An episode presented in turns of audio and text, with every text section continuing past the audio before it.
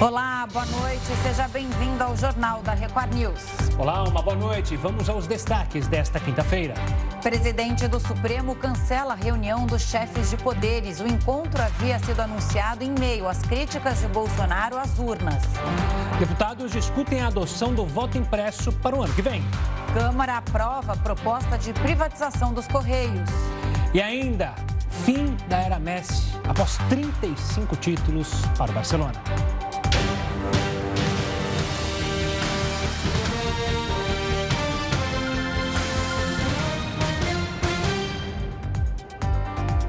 A Câmara aprovou hoje o projeto que permite a privatização dos Correios. Heródoto Barbeiro, boa noite para você. Quais são os próximos passos? Explica tudo para gente. Vila, próximos... primeiro passo é o seguinte: há quanto tempo você não recebe um telegrama? Há muito, muitos anos. E o cartão postal? Muitos anos também. Poxa. Se é que eu recebi na vida. Ninguém te mandou nunca o cartão postal? Vamos mandar, vamos mandar para ela o cartão postal, então, Heródoto. Fica a dica. Essa empresa, viu, essa empresa é a que tem o monopólio de mandar cartão postal, carta e também telegrama. Essa empresa, por incrível que. Bom, Correio, como vocês sabem, foi criado ainda na época do Império do Brasil, na época do Barbudinho, do Dom Pedro II. Mas essa empresa que foi aprovada hoje para privatização foi criada em 1969. 69 é o período militar. Por quem? Pelo presidente da época, que era o Garrastazu Médici. Olha que interessante. O período militar foi um período de, de, de, abertura de muitas estatais, hoje defendida por uma parte da oposição. E foi criada durante o governo de extrema-direita da ditadura militar. Mas agora o que, que acontece? Agora acontece o seguinte: é, o governo está dizendo que vai fazer o leilão, vai vender então toda a sua parte e tudo aquilo que for relativo ao e-commerce, aquilo vai ser imediatamente privatizado e todo mundo vai poder concorrer. Com isso, o preço vai ficar mais barato e as encomendas vão chegar melhor. Agora, é bom lembrar o seguinte: quem comprar o correio vai ficar cinco anos comprometidos para continuar mandando carta, telegrama e cartão postal, porque vai continuar durante cinco anos, vai ter que assumir essa responsabilidade. Interessante é o seguinte: Correio tem 91 mil funcionários. Já imaginou o que é isso? 91 mil funcionários é um terço das Forças Armadas Brasileiras. A Força Armada Brasileira tem 300 mil homens, só o Correio tem 91 mil. Então, isso tudo foi analisado pela Câmara, teve um debate, logicamente, muito grande entre oposição e a situação. A situação acabou vencendo e, por esse motivo, então, o Correio agora agora autorizado na Câmara, ele vai para o Senado e provavelmente no Senado vai ser aprovado. Agora, é bom lembrar que atrás de tudo isso tem a cereja do bolo. A cereja do bolo é você poder ter liberdade de fazer concorrência com a entrega de mercadorias. Haja vista que a gente percebe que o e-commerce, você sabe isso tudo muito bem, todo mundo sabe, cresceu muito nos últimos tempos e hoje não é só o correio que entrega, você tem uma série de empresas entregando.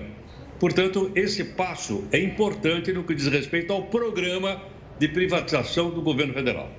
Se é bom ou se é ruim, cada um de nós aí vai fazer seu próprio juízo a respeito também dessa decisão da Câmara dos Deputados. O Heródoto, você tinha falado né, dessa história do e-commerce também, da gente receber encomendas. O Gustavo gosta muito de pedir encomendas pelo, pelos Correios. Agora, esse serviço já era é muito é, terceirizado, né? Por isso que quando teve a guerra dos, a, a, a, greve dos Correios, agora recentemente, a gente continuou recebendo mercadorias sem nenhum problema. É verdade, porque o monopólio do Estado era de carta, cartão postal e telegrama. Mas não havia monopólio de pacotes ou de entregas, porque quando ele foi criado em 1969, isso não tinha. Ninguém mandava pacote pelo correio em 1969. Mas agora todo mundo mudou, o mundo mudou, a economia mudou. Então, como isso não estava previsto naquele monopólio, empresas privadas passaram a concorrer. E tem uma delas, até que vocês conhecem muito bem, que fez um filme, né? Que o cara cai com o avião da empresa lá, como é que é? Da FedEx, é isso ou não? É o Náufrago, com Tom Hanks. E o Náufrago, exatamente. É, não é? Exato. Mostrando, então, que, que, que, que, mudou, a economia mudou. Quando a economia muda, a gente tem que mudar também. Heroto, a gente volta a se falar daqui a pouco, mas fica aqui a cobrança oficial. Quando você for para o Uzbequistão, eu quero um cartão postal e também um cartão postal para Camila. A gente Ele volta um a se encontrar. também, tá? Um Pode mandar encomenda. um pacote lá do Uzbequistão. Bom, daqui a pouco a gente volta a falar com o Heroto. Agora a gente fala sobre o parecer sobre eleições com voto impresso obrigatório. Ele foi rejeitado pela Comissão Especial da Câmara dos Deputados. Foram 23 votos contra 11. O parecer foi apresentado pelo deputado Felipe Barros, do PSL, nós o entrevistamos aqui no Jornal da Record News. Os deputados agora seguem discutindo outros temas sobre possíveis alterações nas eleições, mas o voto impresso, então, agora está arquivado. O Senado aprovou o projeto de lei que reabre um programa de parcelamento de débitos tributários conhecido como Refis. O perdão é de até 90% em multas e juros e de 100% nos encargos para dívidas de empresas e pessoas físicas acumuladas até este ano. A adesão pode ser feita até o dia 30 de setembro. Presidente Jair Bolsonaro indica Bruno Bianco como novo advogado-geral da União. O Jornal da Record News volta em instantes. Estamos de volta e o presidente Jair Bolsonaro indicou Bruno Bianco para a Advocacia Geral da União. Bruno Bianco tinha assumido a secretaria executiva do recém-criado Ministério do Trabalho. Agora, ele vai ocupar a vaga de André Mendonça, indicado para o Supremo Tribunal Federal. E a Câmara aprovou o pedido de urgência para o projeto de lei que trata da reforma tributária polêmica. Três frentes do imposto de renda devem sofrer alterações: pessoa física, jurídica e investimentos. Para tentar explicar isso para a gente, a gente conversa com André Félix, advogado especialista em Direito Tributário e coordenador do Instituto Brasileiro de Estudos Tributários de São José dos Campos. Boa noite, André. Obrigado pela participação aqui conosco. Eu começo já te questionando sobre esse atual texto da reforma. Dizer que está maduro, eu acho que é, é um pouco exagerado, né? Porque houve tanta gritaria de todos os lados. Verdade, né? Foi bem colocado. É, não teve debate sobre o texto, a sociedade não participou, todas as áreas da sociedade são contra o projeto apresentado com o nome de reforma tributária, que de reforma tributária não tem nada, né? não está mudando o sistema tributário nacional, como todos desejam, é apenas um aumento da carga tributária que nós estamos vendo aí. Doutor André, essas mudanças devem provocar, de um lado, uma queda de arrecadação em 57 bilhões de reais em dois anos. Por outro lado, os especialistas acreditam do, do jeito que está, a reforma vai aumentar a desigualdade social do Brasil. Explica para a gente por que exatamente, quais pontos o senhor é crítico da reforma tributária? Bom, eu sou crítico em todos. É, não é uma reforma tributária. O sistema tributário nacional ele é muito complexo, ele é desigual, né? O Brasil privilegiou a tributação sobre o consumo, que é uma tributação regressiva. Quem tem menos capacidade econômica, menos capacidade contributiva, arca proporcionalmente mais com o tributo que incide sobre o consumo, sobre o, processo produtivo. E agora o Brasil, além de aumentar a tributação sobre o consumo, né, é, criando a CBS, vai aumentar a tributação sobre os dividendos que não, não vai não caracterizar uma, não caracterizará uma tributação sobre a renda, é, é, caracterizar uma tributação sobre rendimento, né, que é uma tributação na fonte, sem permitir as deduções. E ainda mais esse projeto é, prevê a isenção dos dividendos, da tributação dos dividendos para as empresas do Simples Nacional. Então a gente vai ter um hiato que uma empresa não vai querer sair do Simples Nacional. Ela vai tentar se manter no Simples Nacional o máximo possível. Então é capaz também que aumente muito a sonegação é, fiscal, a sonegação tributária. Porque uma empresa que sair do Simples Nacional, ela pode se tornar inviável. É, é, professor, eu queria falar sobre a isenção nos salários, porque essa era uma proposta do governo durante a campanha, a isenção para salários na campanha era até de acima de 5 mil reais, na proposta até 2.500 reais, e muito se que seria uma ideia para justamente incentivar o consumo, afinal essas pessoas deixariam de pagar o imposto e possivelmente consumiriam em ano de eleição, ou seja, teria até um impacto possível na eleição. É, é de fato isso? Como você encara essa proposta que o governo trouxe para alterar a tabela do IR? é, essa proposta ela é muito fraca, né? A tabela do imposto de renda não vem sendo corrigida devidamente, está né? Tá defasada mais de 100%. Se tivesse feito uma simples correção da tabela do imposto de renda, pessoas que ganham até 4 mil reais estariam isentos de imposto de renda. Essa seria a faixa justa. Essa deve ser um direito inerente do contribuinte. E mais, a tabela não foi corrigida de forma proporcional. Então, corrigiu-se a faixa de isenção para R$ 2.500, né, 33%, mas as outras faixas que incidem o imposto de renda não foi corrigida 33%. Então, é, um, é uma proposta até que nem uniforme ela é. Doutor André, daí com isso a classe média pagaria menos imposto, que é, o, é a grande parte ali, né, entre salários acima a gente tinha falado de 5 mil, mas de R$ 2.500 para cima, tem a, a, parte da classe média, até os ricos, né? Tem a classe média que vai pagar menos imposto. Os ricos, eles pagariam duas vezes imposto, como pessoa física e depois sobre os dividendos. Quer dizer, não, não tem equilíbrio para nenhum dos, dos pontos, até porque os isentos de pagarem impostos são a grande maioria no país. Se não me engano, 85% das pessoas ganham salários é, inferiores a R$ 2.500. Não, eu, eu, não tenho esses números né, dos isentos, mas eu, o que eu sei, que eu acompanho, se, fosse, se a faixa de isenção chegasse a 4 mil reais, 10, pessoas, 10 milhões de pessoas não contribuiriam para o imposto de renda nesse exercício de 2021 ao entregar suas declarações. É, o Brasil é um país muito desigual, temos essa injustiça social. O sistema tributário é uma ferramenta para diminuir as desigualdades sociais. E como que é utilizada essa ferramenta? É privilegiando a tributação de forma progressiva, é, respeitando o princípio da capacidade econômica. Quem tem mais deve contribuir mais, quem tem menos deve contribuir, contribuir menos. Na tabela do imposto de renda, a gente não vê as classes é, A, B, C, D e E devidamente representadas é, nas, nas, nas, faixas de tributação e de isenção. Acima de 5 mil reais, é, paga-se 27,5% de imposto de renda. Então, você quer me dizer que acima de 5 mil reais é uma pessoa rica?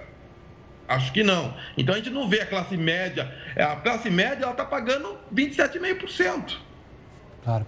E muitos da classe média são autônomos, é, são avulsos, é, são médicos, contadores, advogados, é, profissionais de jornalismo é, que, tão, recebem em pessoa jurídica, que vão ter uma tributação fixa de 20%, claro. sem nenhuma dedução, fora os tributos que incidem sobre a pessoa jurídica. Então, vai ter um aumento é, desigual na carga tributária principalmente para a classe média, para o autônomo, para o avulso, para as sociedades de uniprofissionais. Essas são as mais prejudicadas nessa reforma tributária. É lógico que ao governo, ao governo estabelecer que as empresas do Simples Nacional estão isentas do, do, da tributação dos dividendos, esses, essas pessoas se sentem um pouco seguras, porque a maioria está na faixa de isenção, a maioria tem suas empresas do Simples Nacional. Mas e se você crescer, se você sair do Simples Nacional, como que vai ser o seu negócio? Esse é um grande problema. Claro. André, obrigado pela sua participação. Nosso trabalho é justamente debater sobre esse assunto e imagino que o debate vai persistir por um bom tempo. Obrigado e até uma próxima. Agora a gente fala do, da CPI. O empresário Ayrton Soligo, ex-assessor especial de Eduardo Pazuello, prestou depoimento hoje à CPI da pandemia. O empresário Ayrton Soligo, ex-assessor especial do Ministério da Saúde na gestão de Eduardo Pazuello, lamentou que a questão da vacina contra a Covid-19 no Brasil tenha sido politizada. O grande problema da vacina brasileira foi a politização. Se politizou essa questão. Se politizou a questão do Butantan se politiza. Eu vejo as pessoas não falam da importância da Fiocruz. O empresário, também conhecido como Ayrton Cascavel, explicou que ficou meses trabalhando na pasta, mesmo sem ser nomeado. Ele afirma ainda que sua principal função no ministério era manter contato político com governadores, prefeitos e secretários de saúde. Foi por esse fato que aconteceu a reunião de 20 de outubro do ano passado. O ex-ministro Eduardo Pazuello anunciou que compraria vacinas da Coronavac, mas no mesmo dia foi desautorizado pelo presidente Jair Bolsonaro. Tanto que se marca uma reunião para anunciar isso no dia 20 de outubro. Aqui no Ministério, com todos os governadores, anúncio da efetivação do, da vacina do Butantan. Dia seguinte é quando o senhor presidente da República diz o seguinte: é, já mandei, já mandei suspender, eu que mando, não vai ser comprada.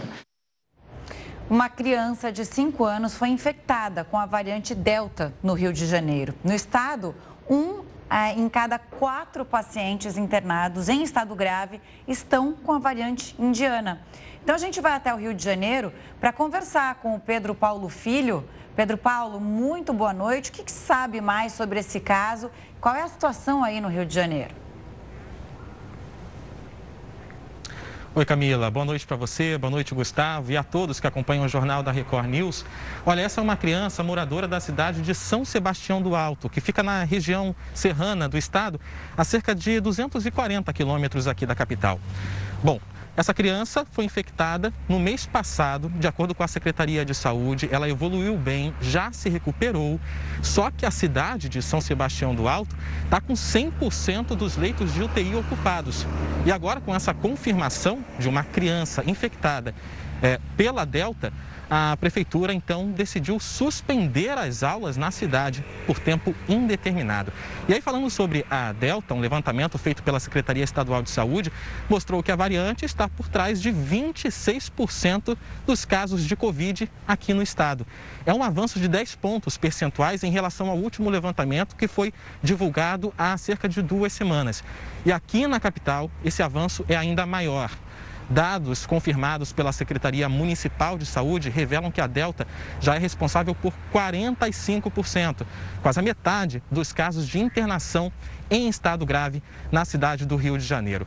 Esse sequenciamento genético para descobrir a cepa do vírus foi feito num espaço amostral aí de 369 pessoas que estavam internadas em estado grave, ou seja, tinham uma carga viral mais alta. Não necessariamente quer dizer que apenas 45%, portanto, dos casos de Covid-19 aqui na capital são da variante Delta, porque muitas das pessoas que tiveram a variante, a contaminação pela variante Delta, podem não ter precisado se internar e, portanto, não passaram por essa análise. Mas esse estudo já dá uma noção do avanço pelo Estado também. Esse estudo mostra que 38 das 92 cidades do estado do Rio de Janeiro já têm a circulação da variante Delta. Ao todo, são oito variantes em circulação no estado do Rio de Janeiro. A maior parte ainda é da variante Gama, aquela que foi descoberta lá em Manaus e que provocou o colapso da saúde pública no Amazonas no início do ano. Bom, mas a variante Delta já está avançando por aqui também. Camila e Gustavo. Antes da pergunta do, do, Gustavo, eu só queria fazer um comentário aqui para todo mundo ficar tranquilo, porque é, não foi divulgada a identidade dessa criança, mas o caso dela foi leve, ela passa bem, inclusive ela já se recuperou. É só isso que eu queria falar aqui. Não, uma ótima notícia. Esclarecer. É, Pedro, mesmo diante do avanço da variante Delta que você falou, as notificações de casos e mortes pela Covid-19 chegaram a um patamar que não era visto desde o início da pandemia, desde aquele momento mais agudo. Passa para a gente que números são esses? Pois é, são resultados que pelo menos aquecem um pouco o coração. São resultados que estão no painel Rio Covid-19, que tem, é abastecido pelos dados da Secretaria Municipal de Saúde, e mostram, por exemplo, que o número de óbitos já não são mais registrados óbitos aqui na capital fluminense desde a segunda-feira, dia 2 de agosto. Isso é a primeira vez que acontece desde o início da pandemia. Já em relação ao número de casos, ontem foram 50 novas notificações. Isso não era visto desde o dia 11 de março de 2020, 11 de março do ano passado antes mesmo do início da primeira quarentena imposta pela Prefeitura do Rio de Janeiro. Entre em contato com a Secretaria Municipal de Saúde para entender um pouco se podia haver a possibilidade de represamento de dados. A Secretaria me explicou que, na verdade, esses dados são relativos à data de início dos sintomas. Portanto, nos próximos dias ainda pode haver notificação e aí esses números podem ser atualizados. Mas a Prefeitura acredita que esses dados vão se manter bem, bem baixos, isso por causa do avanço da vacinação por aqui. Hoje, inclusive, a capital fluminense está quase com 80% dos cariocas com mais de 18 anos com a primeira dose do imunizante contra a Covid-19. A meta é chegar a 90% até setembro para começar a permitir público em shows, boates, festas em ambientes fechados.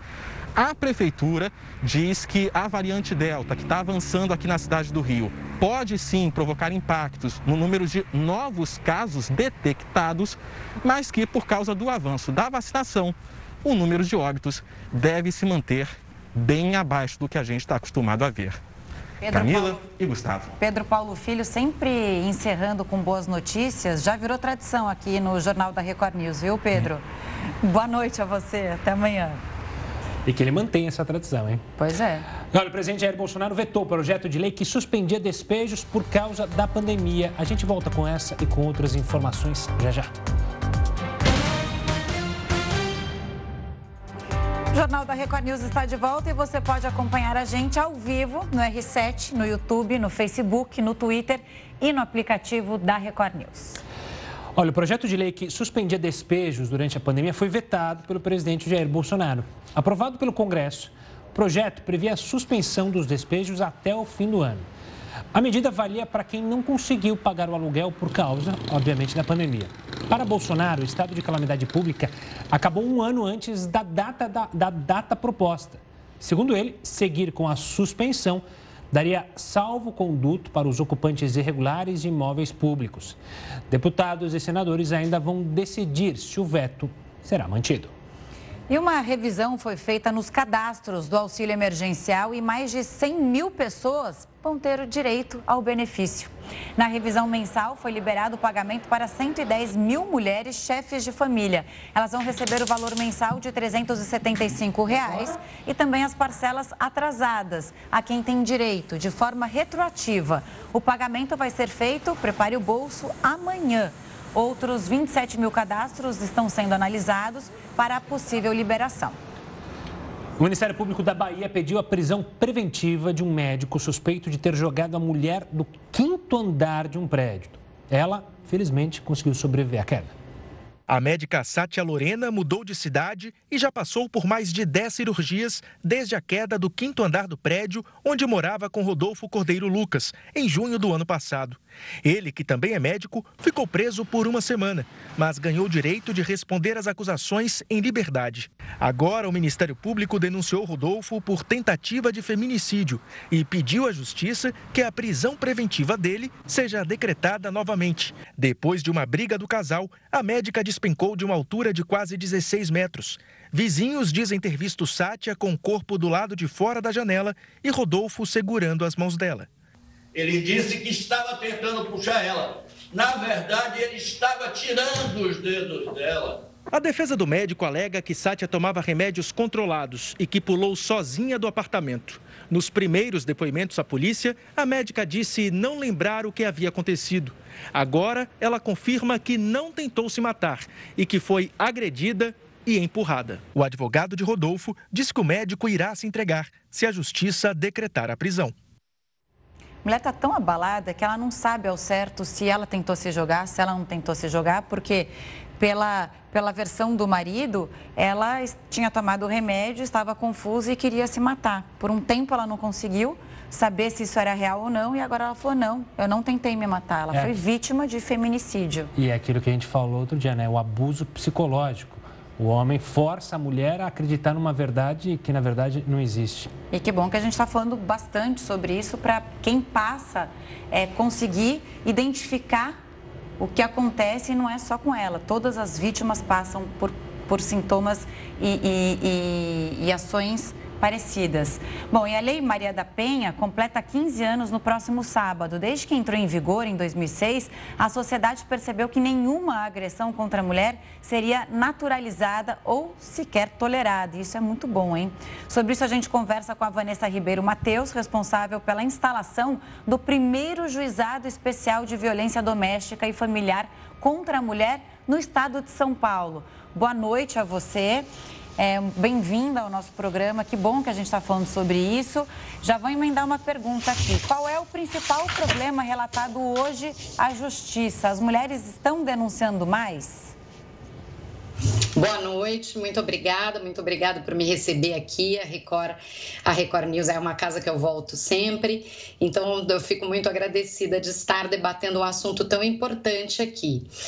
Uh, os nossos maiores, uh, os maiores índices uh, que ocorrem na justiça no tocante à violência doméstica são, de fato, lesões, ameaças e o feminicídio, que, que muitas vezes ele chega. A gente tem, eu estava ouvindo agora a reportagem de vocês tem uma, uma, pesquisa do Distrito Federal, se eu não me engano, que diz que 94% dos casos de feminicídio não constavam nenhum registro daquela mulher contra aquele agressor antes. O que, de, o que demonstra que a nossa, as, as, as notificações, os pedidos, o que chega à justiça ainda é muito subnotificado. O que, o que chega para nós, embora os casos tenham aumentado, as notificações tenham aumentado, o que chega para nós é um número muito pequeno do que realmente acontece. Então, o que a Lei Maria da Penha vem trazer, o que a recente a lei do sinal vermelho, recentemente aprovada, vem trazer, é luzes para esse fato. O que a gente precisa é trazer luzes, é fazer isso que vocês estão fazendo aqui. Discutir no jornal, trazer para a população, envolver a população toda uh, uh, nessa questão, tirar aquela, aquela esfera privada da violência doméstica. Ela não é um problema privado, ela é um problema da nossa civilização. É uma questão civilizatória, é um problema da nossa sociedade. Então, é isso que a gente espera, trazer luzes para esse problema tão grave no Brasil. Gostei muito do que a senhora disse agora, né, sobre ser um problema da civilização, um problema social realmente, né? A gente está falando de machismo, a gente está falando de dependência econômica, a gente está falando de medo por parte das mulheres e de vergonha também. Doutora, e de vergonha. Eu quero pegar justamente esse gancho seu e da Camila para perguntar. A senhora falou da legislação, ela vem sendo aperfeiçoada, é bem verdade. Mas na sua avaliação, pelo menos pelo discurso que eu ouvi da senhora, o que não falta são melhorias na legislação, mas sim talvez um olhar mais pedagógico, talvez com ações da sociedade, ações em escolas, ações justamente na sociedade que está nascendo, né? São os jovens. Esse é o principal passo que a gente deve dar. Para você, a legislação já está bem enxuta, já está é, maduro o suficiente? Já, já, Gustavo. A, a, legislação que a gente tem é excelente.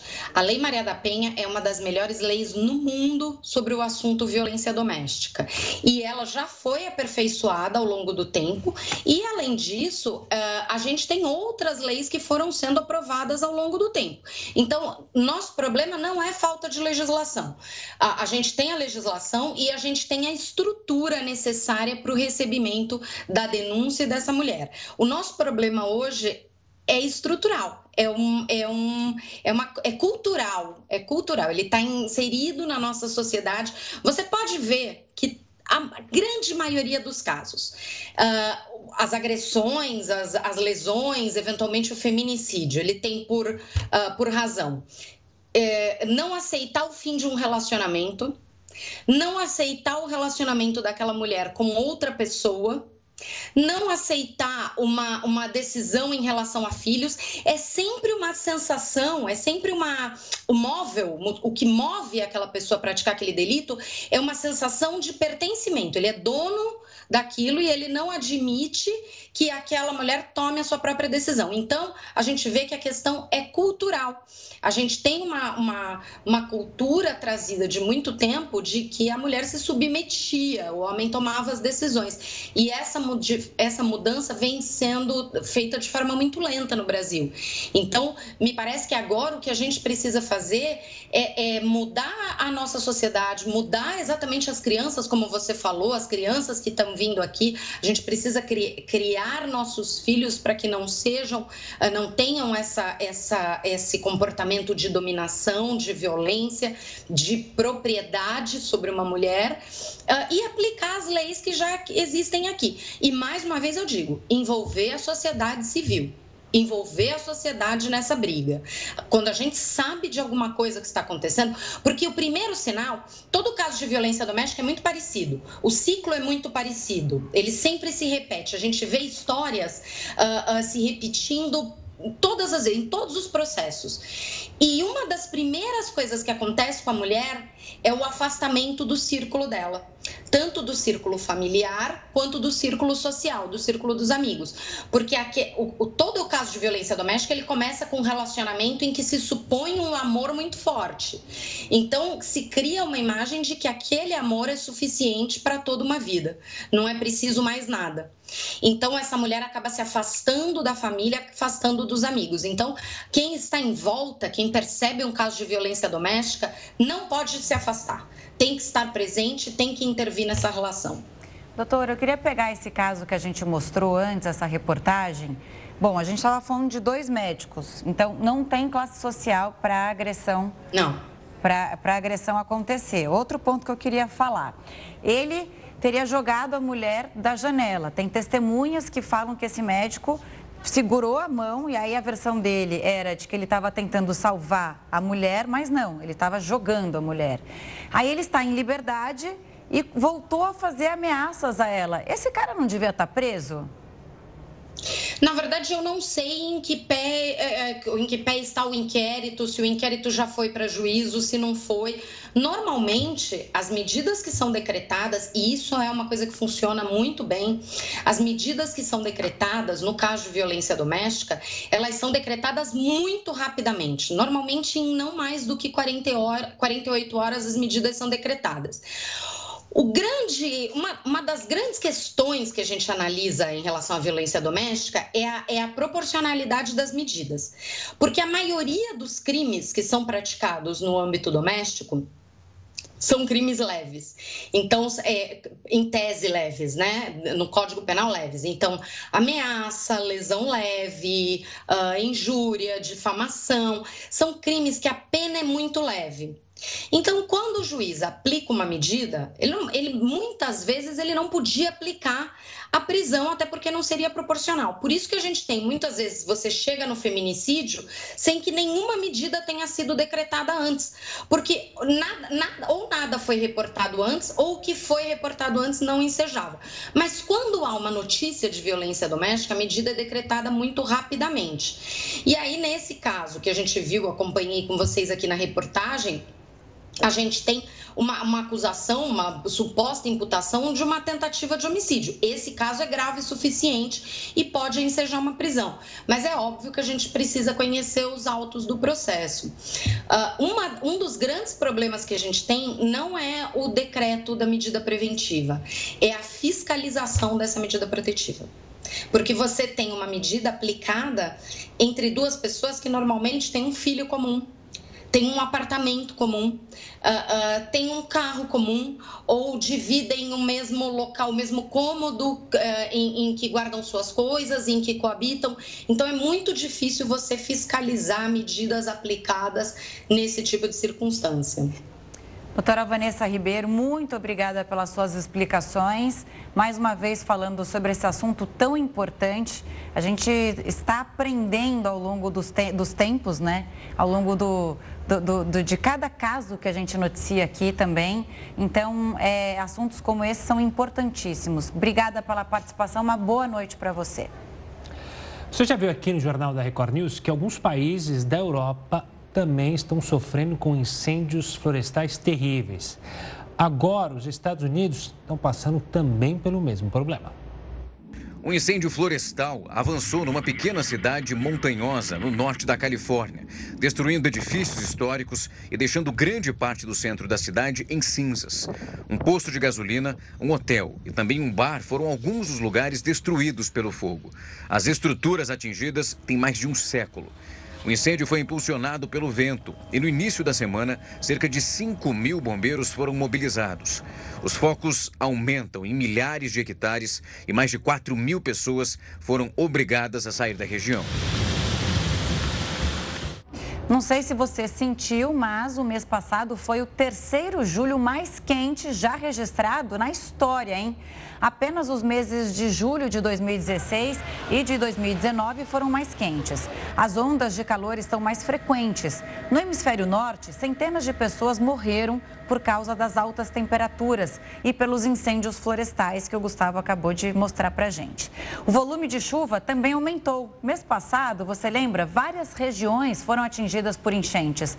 Mais de 200 pessoas morreram na Alemanha e na Bélgica. E na China, as inundações mataram mais de 300 300 pessoas. As pessoas já sabem que a inflação corrói o poder de compra, né? Você vai um dia no mercado, um valor X, no outro dia está X mais Y. Bom, o Banco Central aumentou a taxa Selic para justamente tentar segurar a inflação, que está estimada em 7% este ano. Vamos falar com o Heroto, que o Heroto sabe tudo de inflação. O Brasil corre risco de ter aquela hiperinflação, como já aconteceu no passado. Eu lembro dos meus pais indo no supermercado fazendo a compra mensal, porque senão corria o risco de justamente não ter dinheiro suficiente para fazer a mesma compra no dia seguinte, né, Roto? É verdade. Gustavo, você sabe quanto custava um corte de cabelo em 1993, da época da inflação? 1993? Depende do dia que você Nossa. ia cortar. Você ia lá um dia, tava 30 reais, no outro dia tava 150. Era assim, né, Heródoto? É, é, é, Camila, nessa época era cruzeiro. Era cruzeiros, é. Então custava mil cruzeiros. O corte do cabelo do Gustavo, de homem, lá na barbearia do meu pai, custava mil cruzeiros. Aí e esse fenômeno, gente. Pois não. Não, e aí o Cruzeiro caiu, fazendo um trocadilho infame com o esporte, né? homens, homens. Agora, o que vocês lembraram aí é o seguinte: a hiperinflação é um fenômeno que já apareceu em todos os continentes. Tem aqui na América Latina, já teve na, na, na, na Europa, na Ásia, enfim, é um fenômeno econômico grave. Nós estamos tentando segurar a inflação. Quanto é que está a inflação esse ano? Ela vai chegar mais ou menos em 7%, que é considerada alta. Já que a taxa Selic, que depois daquele anúncio que vocês fizeram, ela foi para 5,25% ao ano. Por que estou dizendo isso? Porque exatamente nesse mês, a Venezuela vai cortar seis, meia dúzia de zeros da sua moeda. Então, a moeda de um milhão, um milhão de bolívares a partir do dia 1 agora de outubro, vai valer um bolívar. Por que razão? Só para ter uma ideia. Eu falei que a inflação no Brasil vai ser de 7. A inflação na Venezuela em 2019 foi de 9.600% ao ano. 9.600% ao ano na Venezuela. Nesse ano de 2020, ela já bateu 3 mil por cento. Para ter uma ideia, fazer uma comparação, ficar mais fácil de entender, um dólar no Brasil hoje pelo que eu vi na, agora há pouquinho, está mais ou menos 5,22, 5,23. Um dólar na Venezuela hoje custa 4 milhões de bolívares. Então, a, essa hiperinflação é uma coisa terrível. A Venezuela está lutando contra ela, o Brasil já lutou contra ela no passado, e como vocês sabem, a vitória se deu no ano de 1994, no Brasil, quando a gente teve então a edição do chamado Plano Real. E a partir do Plano Real para cá, a gente teve a inflação sob controle. É verdade que o ideal seria a gente ter uma inflação de 3%, 2%. Alta, está alta. Mas quem sabe a gente pode voltar a baixar essa inflação e a nossa taxa de câmbio, a nossa taxa de juros nunca teve tão baixa quando nos dois anos passados ela chegou a 3%. E hoje ela está a 5% e é considerada alta. Agora você vê o seguinte: se o ministro da Economia e o país não fizer esforço, qualquer país do mundo, pode ser Brasil, pode ser Venezuela, poderão cair numa hiperinflação. E, logicamente, quem sofre mais é a população que vive de salário. Boa, Heroto, o fantasma da inflação sempre assusta nós brasileiros. Um forte abraço e até amanhã. O presidente do Supremo Tribunal Federal, ministro Luiz Fux, cancelou hoje a reunião que seria feita entre os presidentes dos poderes em resposta aos ataques feitos pelo presidente Bolsonaro a ministros do STF. Fux falou que não existe diálogo sem respeito mútuo. Além disso, o ministro afirmou que nos últimos dias o presidente da República tem reiterado ofensas e ataques de inverdades a integrantes do Supremo. Sobre as críticas aos ministros Luiz Roberto Barroso e Alexandre de Moraes, Fux disse que quando um dos integrantes é atingido, se atinge a corte por inteiro. Pedro Barros levou a prata no skate park nas Olimpíadas de Tóquio. Ele voou literalmente. O Jornal da Record News volta em instantes com essa e com outras informações. Jornal da Record News já de volta para falar sobre, sobre a Olimpíada, porque ganhar uma medalha significa que o atleta, obviamente, vai entrar para a história do esporte e da nação dele. Mas ele também recebe um prêmio em dinheiro. Para os brasileiros que competem individualmente ou então em dupla, a medalha de ouro vale 250 mil reais, a de prata 150 e a de bronze 100 mil. Já nas modalidades com até seis atletas, a equipe que leva o ouro fatura 500 mil, os que ganham prata, 300 e bronze, 200 mil. Equipes com mais de seis pessoas disputam por 750 mil reais com a medalha de ouro. A de prata vale 450 e a de bronze paga 300 mil reais. A ginasta Rebeca Andrade tem motivos de sobra para ficar feliz. Com as medalhas de ouro e prata, ela faturou 400 mil reais. É a maior premiação até agora no Brasil.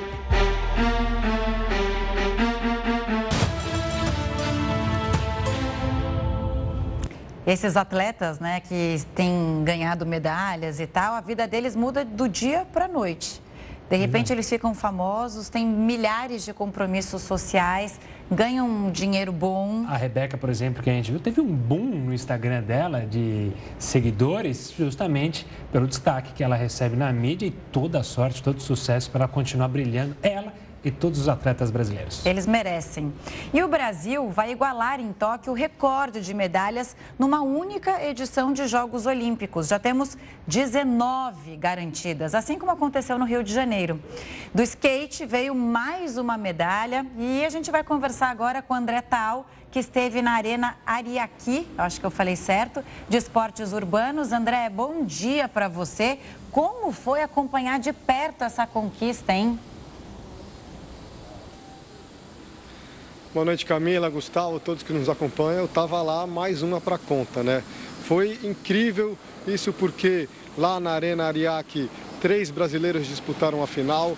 O Pedro Barros conseguiu a prata olímpica. Foi um dia de muita alegria, de muito calor, mas o Pedro Barros, que é o manezinho da ilha de Florianópolis, fez a festa aqui no Japão com essa medalha incrível que ele conquistou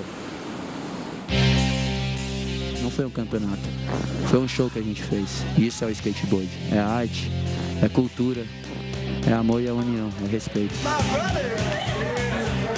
O medalhista de prata Pedro Barros definiu exatamente o que foi a estreia do skate nos Jogos Olímpicos. Na pista, fez uma sequência de manobras aéreas que levantou a torcida. Depois do pódio, Pedro Barros disse que estava vivendo um sonho no Japão. A gente teve a oportunidade de hoje estar numa das maiores plataformas do mundo, que é as Olimpíadas, onde o mundo inteiro está parando para assistir e passar uma mensagem linda e maravilhosa. Uma história que às vezes só acontece em filme, em contos de fadas.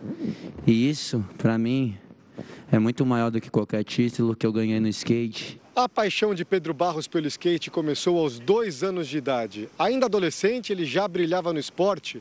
Sete vezes considerado o melhor do mundo na categoria parque, Pedro consagra a carreira com a medalha olímpica aqui na Arena Ariake de Esportes Urbanos. O masculino do Brasil. Parabéns para o Pedro e olha, pela primeira vez em 21 anos, o, o vôlei masculino do Brasil não vai participar de uma final olímpica. O Brasil perdeu duas vezes para os russos aqui em Tóquio, dessa vez com uma virada que vai ser difícil a gente esquecer. Para a gente ter uma ideia, desde os Jogos de Sydney, o, o vôlei masculino do Brasil conquistou duas pratas e dois ouros. Agora, nessa semifinal, o Brasil começou bem, venceu o primeiro set, mas aí os russos reagiram, fecharam o jogo em 3 a 1 e para o Brasil resta disputar a medalha de bronze, que é algo lógico grandioso. Nossos rivais vão ser os argentinos, viu, Camila e Gustavo? Quero comentar aqui com vocês o skate, né, que sempre foi tão marginalizado historicamente, é, vai chegar, já ganhou status aqui no Brasil, já tá, vai ganhar o glamour que o esporte merece. Estou bem feliz com isso. Eu queria até passar para o André que teve na arena. É muito legal a gente que está assistindo pela TV como os atletas do skate vibram com a conquista dos colegas. Isso você não vê em outro esporte, pelo menos eu nunca vi. Era um abraço efusivo atrás do outro após uma apresentação, seja do Pedro, seja do Luizinho, enfim. Isso foi muito legal. Acho que você que estava na arena pôde acompanhar isso, né, André?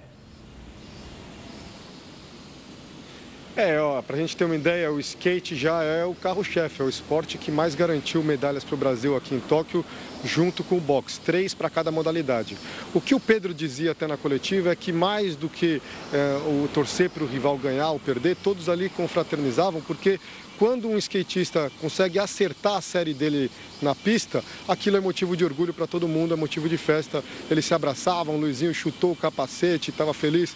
Infelizmente ficou em quarto lugar, não chegou no bronze, mas é uma alegria, eles são muito amigos, eles dividem isso. Existe, claro, a rivalidade, mas tem também o respeito entre cada skatista, porque entrar naquela pista lá e fazer aquelas manobras, aqueles voos que eles fazem, não é para qualquer um. E agora, para a gente ficar atento nessa sexta-feira aqui do Japão, a Érica Senna vai disputar a marcha atlética, são mais de 20 quilômetros percorridos. Ela pode surpreender. Tem também o Isaías, Isaquias Queiroz, que perdeu, ficou em quarto lugar na dupla na canoagem de mil metros, mas agora ele vai disputar a prova individual, começa a busca pelo ouro. E tem também, claro, na noite dessa sexta-feira aqui no Japão, manhã de sexta no Brasil, o vôlei feminino, a seleção está invicta aqui em Tóquio, vai disputar a semifinal contra a Coreia do Sul e a gente torce por mais uma vitória da nossa seleção, viu? Camila, Gustavo. Boa, boa, sorte aos nossos brasileiros. André, obrigada, bom dia aí para você.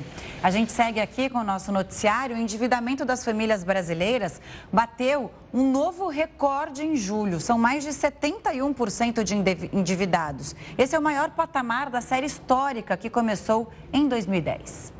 O rotativo do cartão de crédito é um dos principais vilões quando se fala em dívidas. E esses dados estão na pesquisa de endividamento e também inadimplência do consumidor, divulgada pela Confederação Nacional do Comércio de Bens, Serviços e Turismo.